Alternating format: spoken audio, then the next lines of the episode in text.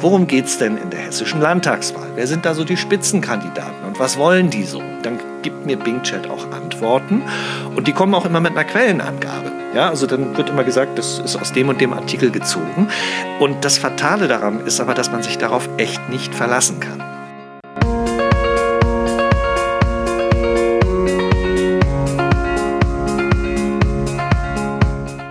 Ja, willkommen zu einer neuen Folge DJV Klartext. Mir gegenüber sitzt Jan Eggers, KI-Koordinator des HR. Jan, was macht ein KI-Koordinator so beruflich? Ich versuche gerade noch das rauszufinden. Also letzten Endes speist sich das so ein bisschen daraus, ähm, dass wir es mit KI nicht wieder so machen wollen wie mit Social Media. Ich habe das als Social Media Berater auch schon mal erlebt. Also ich habe im HR mal eine Zeit lang Job eines, äh, den Job eines Social Media Managers haben wir es damals genannt, äh, gehabt, der aber auch nichts anderes war, der erstmal diese damals neue Technologie irgendwie in die Redaktionen tragen sollte und sagen, guck mal, die und die Möglichkeiten habt ihr jetzt und die Sachen müsst ihr dabei bedenken. Auf der anderen Seite aber auch versuchen sollte, und das wollen wir dieses Mal stärker machen, äh, dafür zu sorgen, dass nicht jeder seine Probleme selbst lösen muss. Es tauchen ja eine ganze Menge Fragen auf rund um KI. Ne? Angefangen schlicht bei dem, darf ich das eigentlich? Was darf ich? Für was sollte ich es verwenden? Und äh, wenn man da in den Austausch gehen kann mit anderen, auch natürlich hören, was funktioniert schon gut, was, was hat sich bewährt, wo kann ich noch mal gucken, was gibt es für Tools, was gibt es für Möglichkeiten. Das sehe ich als meinen Job, das auch zu befördern. Dann fangen wir doch mal an damit, was eigentlich künstliche Intelligenz überhaupt ist. Und wie immer geht man natürlich zuerst mal zu Wikipedia und da steht, Artificial Intelligence oder artifizielle Intelligenz ist ein Teilgebiet der Informatik. Es umfasst alle Anstrengungen, deren Ziel es ist, Maschinen intelligent zu machen. Dabei wird Intelligenz verstanden als die Eigenschaft, die ein Wesen befähigt, angemessen und vorausschauend in seiner Umgebung zu agieren. Dazu gehört die Fähigkeit, Sinneseindrücke wahrzunehmen und darauf zu reagieren, Informationen aufzunehmen, zu verarbeiten, als Wissen zu speichern, Sprache zu verstehen und zu erzeugen, Probleme zu lösen und Ziele zu erreichen. Welche Ziele können wir denn mit, also erstmal gehst du da mit? Also ich selber habe eine andere Definition von künstlicher Intelligenz. Ich sage immer erstmal dazu, dass das ja ein Werbebegriff aus dem Jahre 1956 ist, mit dem Wissenschaftler auch so ein bisschen Forschungsgelder einwerben wollten. Damals war das sehr anmaßend künstliche Intelligenz. Ich rede lieber von lernenden Maschinen. Dafür kriege ich von den Informatikern immer so ein bisschen auf die Mütze, weil das nicht ganz korrekt ist. Aber letzten Endes, also eins ist daran wichtig. Erstmal KI ist auch tatsächlich nur Software. Ja? Also Maschinen, die etwas tun können, äh, wofür sie eben durch äh, eingerichtet werden. Nur eben, sie werden nicht mehr programmiert oder nicht mehr so sehr programmiert, sie werden eher trainiert. Sie können also aus Daten, aus Beispielen äh, lernen, wie man äh, Aufgaben löst, wie man vorgeht. Und das ermöglicht diesen Maschinen Dinge äh, aus, aus dem vermeintlich starren Schema einer Programmierung auszubrechen und Dinge zu machen, die, von denen wir gedacht haben, das können nur wir bisher. Ne?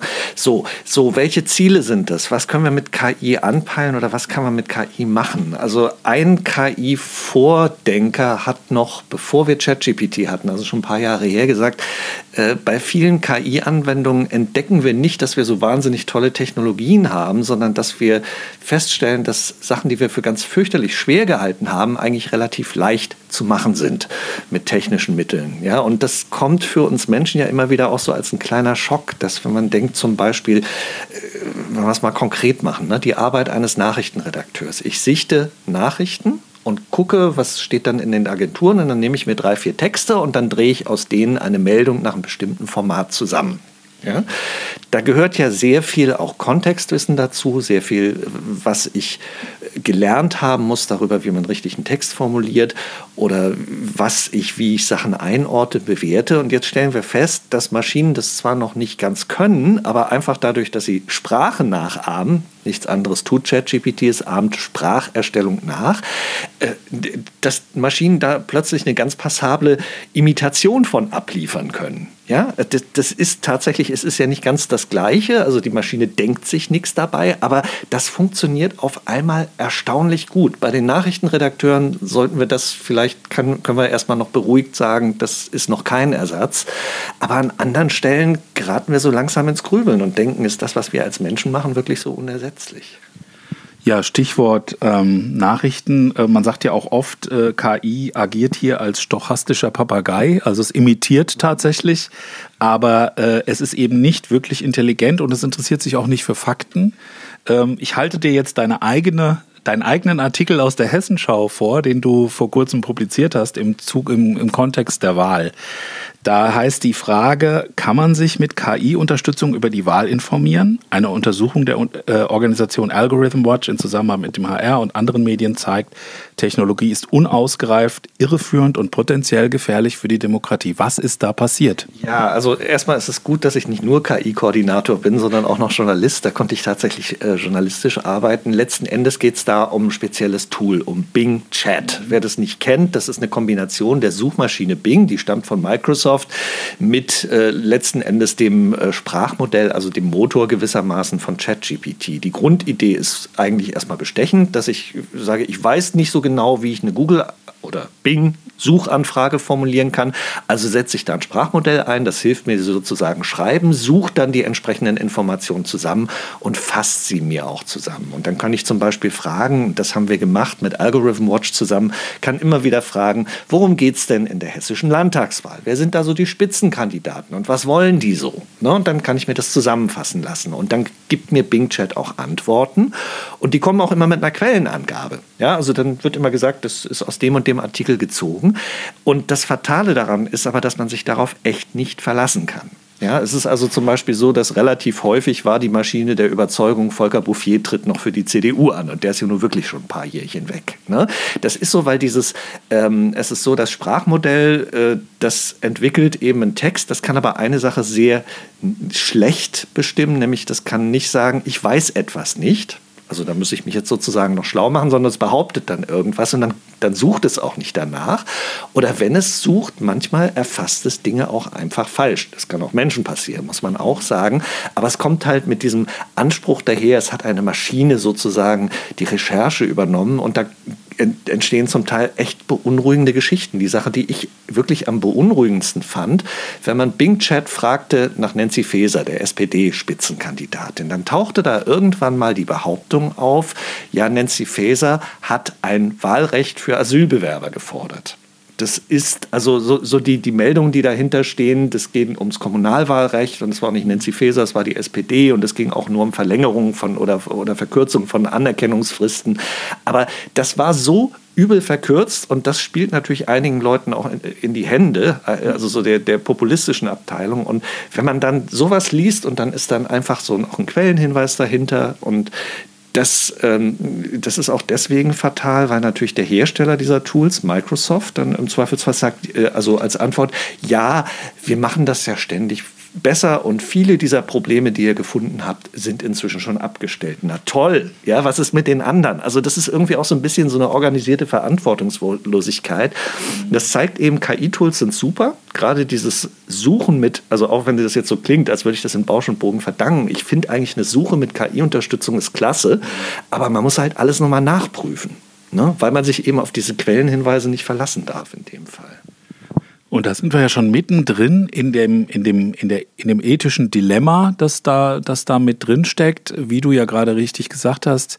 Äh, das muss man immer noch mal überprüfen. Jetzt ist es aber ja oft so, so wie Leute die ersten drei Google-Resultate sehen, steht auch nicht auch zu befürchten, dass manch einer sich dann mit so einer KI-Antwort, gerade wenn sie so schön klingt und sich gut liest, schon zufrieden gibt. Also wie beugt man da den, der Gefahr von Fake News-Verbreitung vor?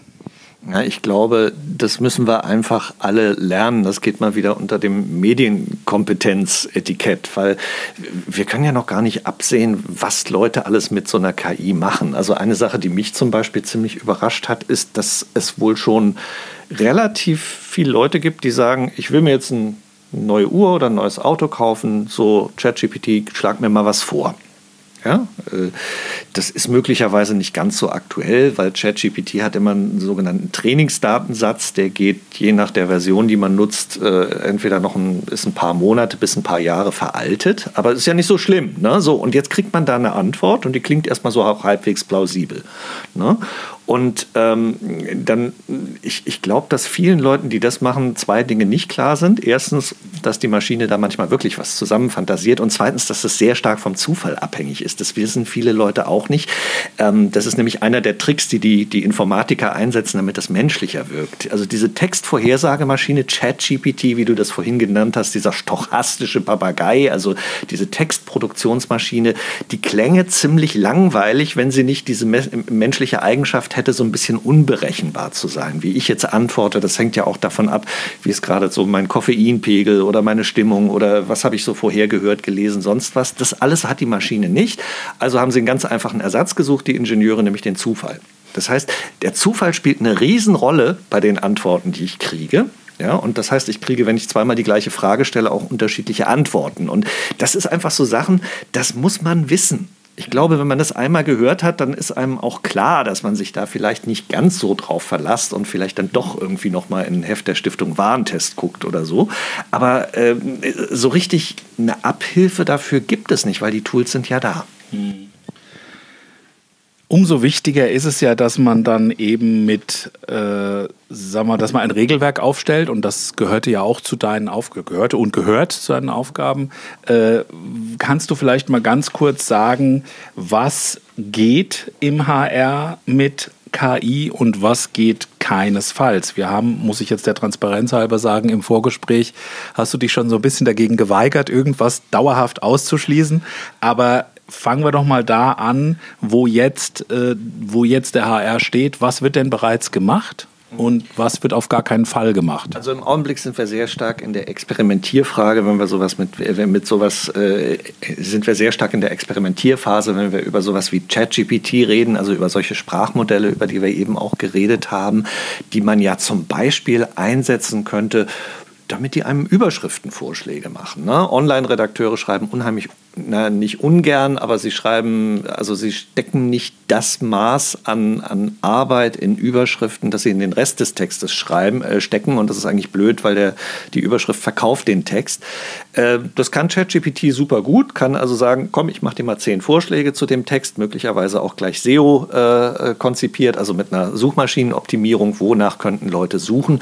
Und wenn ich da einen Vorschlag kriege, sowas als Redakteur hilft mir das ja. Ne? Auch bestimmte Sachen umformatieren, Texte zum Beispiel kürzen, also so zu kürzen, dass sie, dass sie ähm, in anderen Formen und Formaten einsetzbar sind. Das ist aber auch alles Sachen, die wir im Augenblick erst noch untersuchen. Weiterer großer Punkt, das kommt jetzt einfach über die Hersteller, über die Anbieter. Wir nutzen zum Beantworten oder zum Sichten von Social-Media-Kommentaren ein Tool.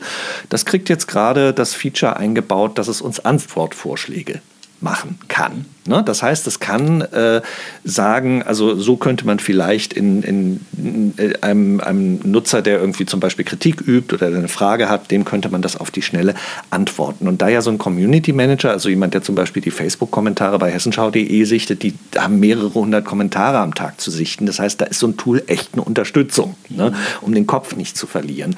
Ähm, was aber tatsächlich nicht geht, und da sind wir im HR ziemlich rigoros, ist, dass wir sagen, wir lassen nichts von der Maschine selbsttätig äh, publizieren. Einfach weil das die Frage natürlich nach der Verantwortung verwässern würde. Es steht oben drüber, eine Maschine kann keine Verantwortung übernehmen. Das äh, wäre also äh, nicht denkbar sozusagen, wir, wir lassen das irgendwie zum Beispiel ein System laufen, das mehr oder weniger automatisiert ein Programm zusammenstellt oder eine Seite zusammenstellt. Wir würden immer noch mal sehen, dass also ein Mensch äh, über äh, diese Ergebnisse oder diese Vorschläge einer KI drüber guckt. Ne? So, aber KI ist ja schon tatsächlich, also ähm, die, die lernenden Maschinen sind ja auch schon ein bisschen länger im Einsatz. Die hat es ja auch schon gegeben vor ChatGPT und also wenn wir überlegen, die, die, Vorschlag, die Vorschläge, die eine Mediathek macht, das ist ja letzten Endes auch KI-basiert. Ne? Das ist so äh, eine Mischung aus, was gibt es noch, ähnliche Inhalte und was könnte den Nutzer, die Nutzerin interessieren. Und das kennen wir ja auch schon seit Jahren. Und ähm, da sieht man dann, dass das mit dem Nichts soll automatisch, vollautomatisch passieren, dann schon wieder an der Grenze so ein bisschen schwierig wird, weil jede persönliche Empfehlung für einen Nutzer kann nicht mehr von einem Redakteur abgenommen werden. Das geht einfach massenmäßig nicht. Ne? Stich, Entschuldigung, wenn ich hier mal einhaken darf, Stichwort Automatisierung. Ein großer Vorbehalt oder eine Sorge, die auch unter anderem auch der, der DJV in seinen KI-Prinzipien äußert, ist, KI soll nicht dafür eingesetzt werden, redaktionelle Kompetenz zu ersetzen. Jetzt hast du zwar gesagt, es muss immer noch mal jemand drüber gucken, aber ist nicht die Versuchung groß, bei bestimmten, ich sag mal so repetitiven Arbeiten dann zu sagen, komm, wir sparen uns den Mensch oder wir sparen uns vielleicht sogar noch den Sprecher. Das wird ja teilweise schon gemacht, dass Verkehrsnachrichten und Wetterberichte und so weiter von künstlichen Stimmen vorgelesen werden. Siehst du das hier auch kommen oder eher nicht? Also äh, ich, ich glaube, dass wir, wenn wir, wo, haben wir Sprecher vor allem im Einsatz? Wir haben die, die, ja, die, die Bezugspersonen dahinter. Also wenn ich Radio, äh, ist ja ein Produkt, was davon lebt, dass ich da einem bestimmten Menschen zuhöre, sehr stark auch personalisiert. Ne? Äh, also, dass wir Kanäle machen, letzten Endes, die, die von der KI moderiert würden. Ja, ich glaube nicht, dass das ein besonders äh, guter Sales-Pitch ist. Ich habe sowas nicht zu entscheiden letzten Endes, aber ich glaube, dass sich da eine Geschäftsleitung äh, schon aus Gründen sehr schwer tun wird. Ne? Ob, auf der anderen Seite, also wenn man denkt, wir haben zum Beispiel ja schon äh, ein Stautelefon im HR. Und wenn man da anruft, dann sagt einem eben eine KI-generierte Stimme, was für Staus man auf der Strecke hat. Ne? Andere Landesrundfunkanstalten, die haben zum Beispiel so, einen, so Versuch gemacht mit Erfolg, die haben einfach äh, Wetter- und Verkehrsnachrichten äh, für online, also so im Prinzip mit so einer Podcast-Funktionalität, haben sie auch von einer, von einer sehr gut gemachten, sehr gut geklonten KI-Stimme sprechen lassen. Das, also die, die Versuchung, sowas, wo man, wenn man sonst keinen hat, ne, so in der Spätschicht, in der Nachtschicht, da möglicherweise also mit einer Automatisierung zu arbeiten, die ist sicher da. Ja, das ist, ich, ich glaube, da müssen wir nicht drum rumreden, weil Konkurrenten machen das ja auch schon. Ja? Ob das dann wirklich immer so klug ist und ob man sich auf die Automatisierung wirklich dann auch verlassen will, das ist wieder eine völlig andere Geschichte. Ich glaube auch, ähm, dass man natürlich sehr aufpassen muss, äh, damit man den Nutzerinnen und Nutzern klar macht, wo sie eben nur noch in Anführungszeichen, nein, nur noch kann man nicht sagen, aber wo, wo sie eben einer KI zuhören, weil diese Stimmen sind ja inzwischen so gut, dass man sie von den Originalen nicht unterscheiden kann. Ich brauche ein paar Minuten und dann kann ich je, fast jede beliebige Stimme klonen. Die entsprechenden Dienste kann man für ein paar Cent einkaufen. Ja. Wärst du dafür eine Kennzeichnungspflicht, wie es der DJV fordert? Ich halte das für schwierig durchzuhalten. Wie soll das zum Beispiel im Radio aussehen? Ja, also ich meine klar, dass ich, dass ich, also wenn ich längere Strecken, äh, wenn ich so einzelne Sätze von der KI nachsprechen lasse, ja, ich, ich finde, die, die journalistische Redlichkeit gebietet, dass man das nicht tut, um vorzuspiegeln, dass da tatsächlich jemand spricht, der, äh, dessen Stimme das ist. Ja, also ähm, äh, in Einzelfällen kann man das möglicherweise auch so richtig zum Running Gag machen. Es gibt einen Podcast vom WDR, die haben den, den äh, über Elon Musk und wir wissen, der hat sehr viel getwittert und sagt aber gern nicht so viel in Mikrofone. Also haben die, die Macher den, den Musk-Bot erfunden, haben also seine Stimme geklont und haben dann immer so ein kleines Audiosignet vorne und hinten dran und haben das so ein bisschen als ein Running Gag. Äh, das wird man nicht immer so machen können, aber klar, dass man nicht so tut, als ob man jemanden im Gespräch hätte, der gar nicht da ist, das ist finde ich selbstverständlich. Ne? Das ist journalistische Ehrlichkeit, journalistische Aufrichtigkeit. Aber äh, sonst mit der Kennzeichnung, da gibt es dann auch da wieder Graubereiche. Ne? Also so, wenn ich jetzt irgendwie mir von der KI habe eine Überschrift oder einen Text, einen Antwortvorschlag für eine Leserzuschrift habe schreiben lassen, schreibe ich das dann immer drunter, wurde mit Material von einer KI verfasst? Ich glaube, das ist so ein bisschen das Kind mit dem Bade ausschütten, weil letzten Endes schreibe ja dann doch ich die Antwort. Ne? Und sicherlich wissen wir auf der der anderen Seite, je mehr die KI dann da schreibt, ja, oder auch je mehr sie von einem Bild erzeugt, ne, desto mehr müssen wir das klar und transparent machen. Auch das übrigens eine unserer Regeln, dass wir sagen, wir, wir stellen äh, Transparenz her. Ne? Und also wir haben uns im HR die Regel gegeben, wann immer Wirklichkeit droht, verfälscht zu werden. Das ist so ein bisschen analog zu der Diskussion, ich habe irgendwo, äh, irgendwo passiert was, sagen wir äh, ein, Banküberfall und ich habe ein Foto von der Bank, das ist aber ein Symbolbild. Ja? Verwende ich das auf der Webseite? Wenn ich das ohne Kennzeichnung tue, denken Leute, ja, wieso, man sieht doch gar nichts. Ne? Also man muss dann schon klar machen, das ist ein, ein, ein, Symbolbild, es geht da um Ähnlichkeit und zum Beispiel unsere Nachrichten haben ja dann eher die, die Policy zu sagen, nee, dann nehmen wir lieber so ein Bild von einem Blaulicht oder irgendwas, was, was nicht versucht, irgendwie diese Szene zu zeigen. Ne? Mhm. Also auch das, also wenn, wenn wir mit KI generierten synthetischen Inhalten kann man natürlich ziemlich viel simulieren und kann auch ziemlich viel falsche Eindrücke vermitteln. Und das wollen wir ausschließen. Genau, wir ähm, hatten das, glaube ich, auch schon im Vorgespräch gesagt, dass es zum Beispiel absolut unredlich wäre, und die Versuchung ist ja groß, weil Sportereignisse sind oft in fernen Ländern und auch teuer, dahin zu reisen und Studio aufzubauen und so weiter. Also theoretisch könnte ja auch der Sportreporter zu Hause am Fernseher sitzen und sich die Stadion-Atmo sozusagen von der KI zuspielen lassen. Da würdest du aber sagen, das ist, na, ich, was würdest du sagen? Ist das okay oder No-Go? Ich würde dazu gar nichts sagen, weil das eine völlig andere Diskussion, die hängt gar nicht von KI ab. Ja, also das ist irgendwie, wir haben das ja auch schon bei, bei Konkurrenten, die dann eben den Reporter zu Hause sitzen lassen. Wir legen dann doch noch Gewicht darauf, dass er, dass er im Stadium ist. Ne? Ähm, die, die ähm, auch, auch äh, naja, man die, die Frage, ähm, lassen wir zum Beispiel, ähm, wenn, wir, wenn wir beim Sport sind, ne, ich, ich kann auch da wieder so, so ähm, sehr schnell Fälle konstruieren, wo wir dann schon in Fragen geraten, die wir mit unseren ganz einfachen, klaren Regeln möglicherweise noch nicht beantworten können. Der, der WDR, die haben mal so einen Versuch gemacht, können wir von KI ähm, Spielberichte schreiben lassen. Nicht, weil die die jetzt automatisch raushauen wollten, sondern weil die äh, Redakteure, die, die Reporter natürlich extrem unter Stress sind. So in dem Moment, wenn das Spiel abgepfiffen ist, das Fußballspiel, da muss der Spielbericht fertig sein. Ja? Und das ist eine Zeit, die die ja manchmal auch brauchen, um so ein bisschen, also nicht nur Sachen noch einzufangen, auf Sachen zu gucken, sondern möglicherweise auch zu reflektieren. Ne? All das, was einen guten Spielbericht dann am Ende ausmacht, das kommt dann erst noch drauf, wenn der Reporter vielleicht auch mal ein paar Minuten Zeit gehabt drüber, hat, drüber nachzudenken. Deswegen haben die gedacht, Herr, super, lass uns doch was bauen, was irgendwie mehr oder weniger automatisch aus den Daten einen Spielbericht verfasst. Und nach einigen hin und her und mit einem kleinen Umweg, nämlich dass sie gar nicht mal die Daten genommen haben, haben von diesen, diesen Datendienstleistern, sondern dass sie ihren eigenen Ticker genommen haben und den sozusagen umarbeiten, haben sie das auch geschafft. Ne? Das ist eindeutig ein KI-generierter Inhalt.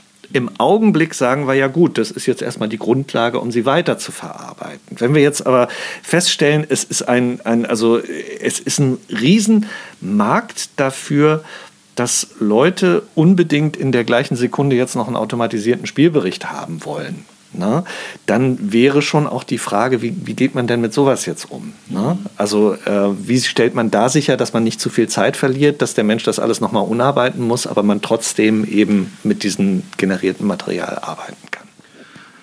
Wir haben ja auch aus traurigen äh, Nachrichten der letzten Wochen auch wieder mal deutlich erfahren, dass es manchmal auch nicht gut ist, zu schnell zu sein. Die Versuchung, schnell zu sein, der Erste zu sein, den Scoop zu bringen, ist ja wahnsinnig groß. Aber ein Beispiel war ja diese, diese schreckliche ähm, Explosion in äh, Gaza, wo erstmal inklusive der New York Times ratzfatz alle gesagt haben, ja, das waren die Israelis. Hat sich dann später mit sehr hoher Wahrscheinlichkeit als Fake herausgestellt. Aber ist da nicht auch die Versuchung durch den Einsatz, so wie du es gerade für den Sport geschildert hast, ich hoffe, dass wir bei den Nachrichten da noch etwas vorsichtiger sind, ist denn da nicht auch sozusagen die Versuchung groß, ähm, mit dem KI-generierten Schnellschuss vor der Konkurrenz sein zu wollen? Oder sind wir besonnen genug als öffentlich-rechtliche Medien, da einfach nochmal die extra Meile zu gehen, auf die Gefahr hin, dass wir zwei Stunden später dran sind. Jetzt gebe ich mich sehr professoral, die alte Regel, get it first, but get it right first. Ne? Das ist äh, eigentlich Nachrichtenhandwerk, von dem ich jetzt nicht so viel Ahnung habe, also darf ich nicht so tun, aber ich glaube, da haben wir schon, also das, das ist eigentlich eine Diskussion, die hatten wir schon vor der, vor, lang vor KI letzten Endes mit dem Live-Fernsehen, ne? mit den 24 Stunden Live-Kanälen. Ähm, das ist natürlich auch deshalb eine gute Idee, weil KI ja auch das Leben der Faktenchecker durchaus, ich sag's mal, interessanter macht. Es ist total leicht geworden. Gerade heute hat ein Kollege mir zugeschickt ähm, ein, ein, ein Fake, äh, ein offensichtlich satirisches, aber nicht klar als Fake zu erkennendes Interview, wo jemand mit KI einfach eine andere Tonspur draufgelegt hat auf seinem Gespräch mit einer Politikerin. Ja? Und ähm, das ist halt jetzt so im Handumdrehen gemacht. Die Tools stehen im Netz, man es kostet nicht viel, ja, und das, das kann irgendwie jeder dressierte Affe kann das. Ja, das ist also wirklich kein technischer Aufwand mehr. Und natürlich, wir wissen, was gemacht werden kann, wird gemacht. Und je weniger, je geringer Aufwand der Aufwand ist, desto mehr wird dann auch so diese synthetischen Inhalte, wird so in unser Informationsökosystem einsickern. Macht das Googlen unangenehmer, also das Suchen im Netz, weil man da möglicherweise auch dann öfter mal auf nicht authentische Sachen stößt und macht den Aufwand höher, um nachzuprüfen, könnte das denn nun wirklich echt sein? Zumal wir haben da, auch das gehört dazu, wir haben da auf technischer Seite nicht wirklich viel Hilfe zu erwarten. Ne? Es gibt, Stand jetzt, keine sichere Möglichkeit, zum Beispiel einen von ChatGPT verfassten Text als äh, KI-generierten Text zu erkennen. Ja, das sagen, es gibt zwar so verschiedene Leute, die einem da Tools verkaufen wollen, aber das ist alles äh, Schindluder. Es gibt kaum eine Möglichkeit, ein gutes KI-generiertes Bild oder sogar Bewegtbild, das haben wir im nächsten Schritt, als solches zu erkennen. Ja?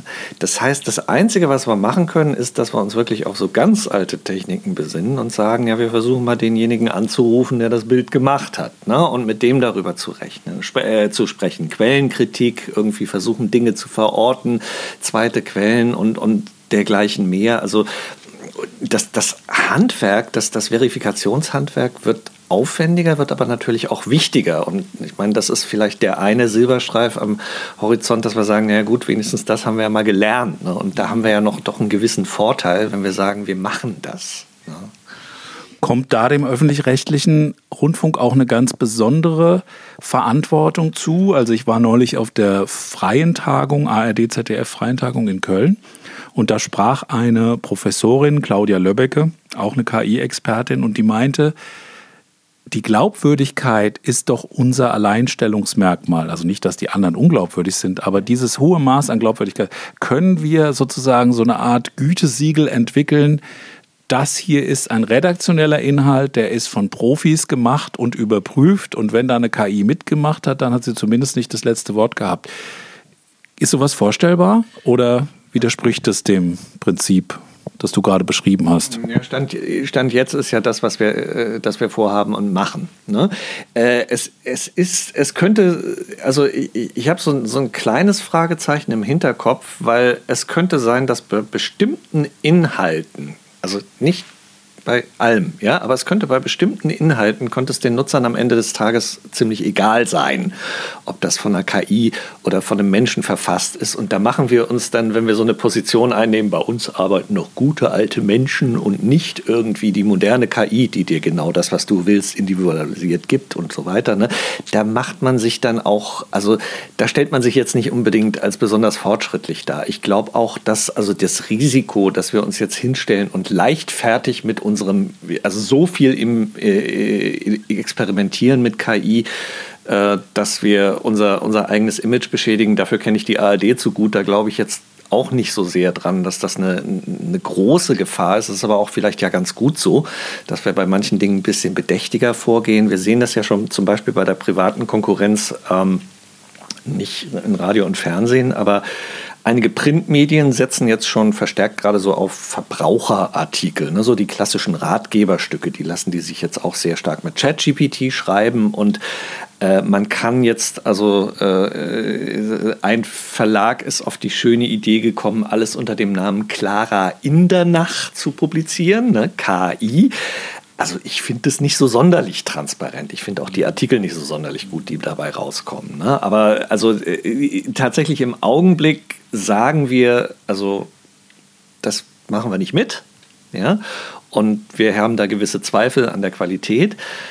Ähm, ist, auch, auch da muss man so ein bisschen auf äh, vorsichtig sein, meiner Meinung nach, dass man sich auf nichts zu sehr ähm, versteift. Also nicht, dass man, dass man die Standards aufweichen muss, aber es könnte sein, dass, dass wir so gewisse Services eben in einer äh, anderen Form anbieten können. Also das große, der große Shift, den wir ja schon lange vor ChatGPT hatten, ist, dass wir, die wir aus einer Welt kommen, die Massenmedien machen, also das möglichst beste, beste Produkt für möglichst viele, jetzt spätestens seit Facebook und Co. in der Welt gelandet sind, wo es darum geht, das möglichst beste Produkt für eine sehr spitze Zielgruppe zu haben, also individualisiert auf den Einzelnen oder auf die einzelne Gruppe zugeschnitten.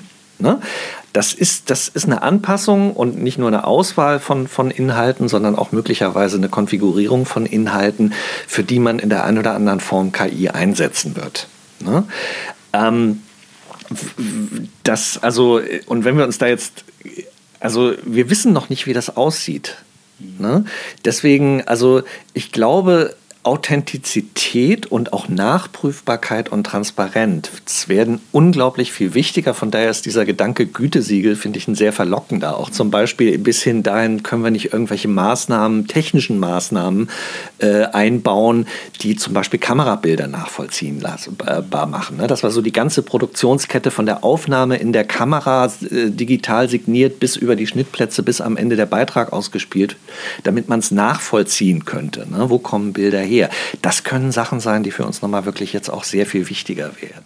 Das heißt, so eine Art digitale Forensik schon bei der Produktion quasi mitdenken.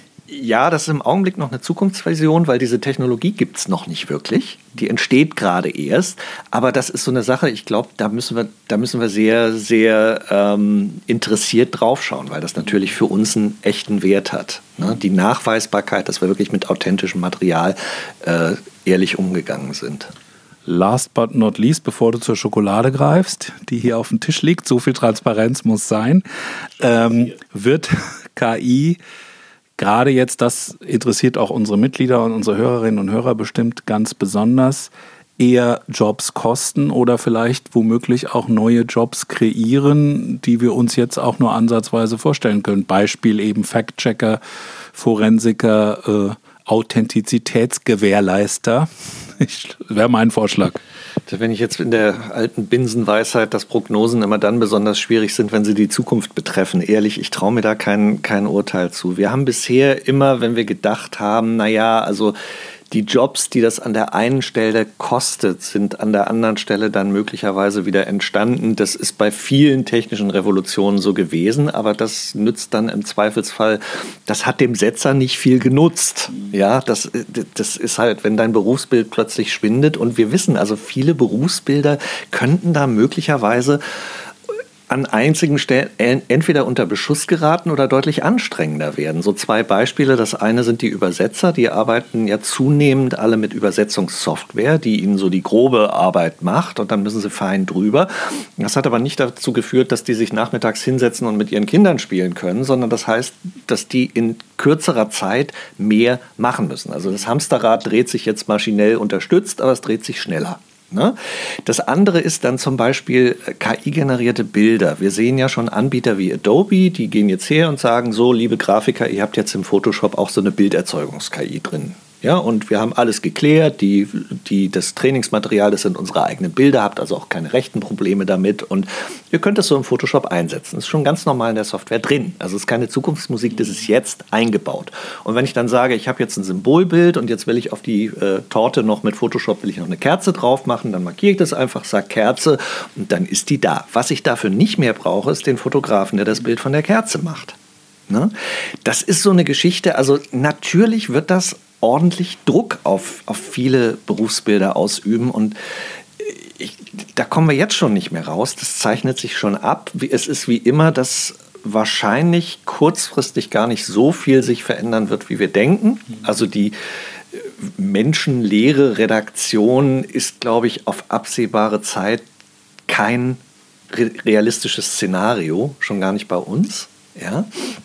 Äh, aber äh, dass sich dann auch diejenigen, die da arbeiten, daran gewöhnen müssen, dass sie mit der KI ich sage es jetzt mal als Partner, ja, das klingt so ein bisschen äh, euphemistisch, so ein bisschen beschönigend, aber dass die KI sozusagen als Co-Pilot mit ihnen mitarbeitet, ja, daran werden wir uns dann gewöhnen müssen. Hoffentlich entstehen dabei dann auch noch ein paar neue Jobs.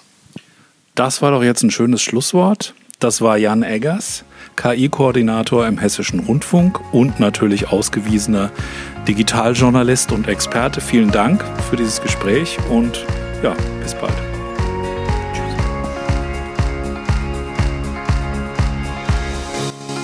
Vielen Dank, dass ihr bis hierhin zugehört habt. Wir freuen uns auf euer Feedback, eure Rückfragen und Themenvorschläge zu unserem Podcast unter djvmhr.hr.de. Dort könnt ihr auch unsere Newsletter abonnieren und seid jederzeit auf dem Laufenden. Die Fragen stellte Christian Arndt. Bitte teilt DJV Klartext und den Newsletter gerne mit euren Kolleginnen und Kollegen. Bis zum nächsten Mal. Musik Scott Holmes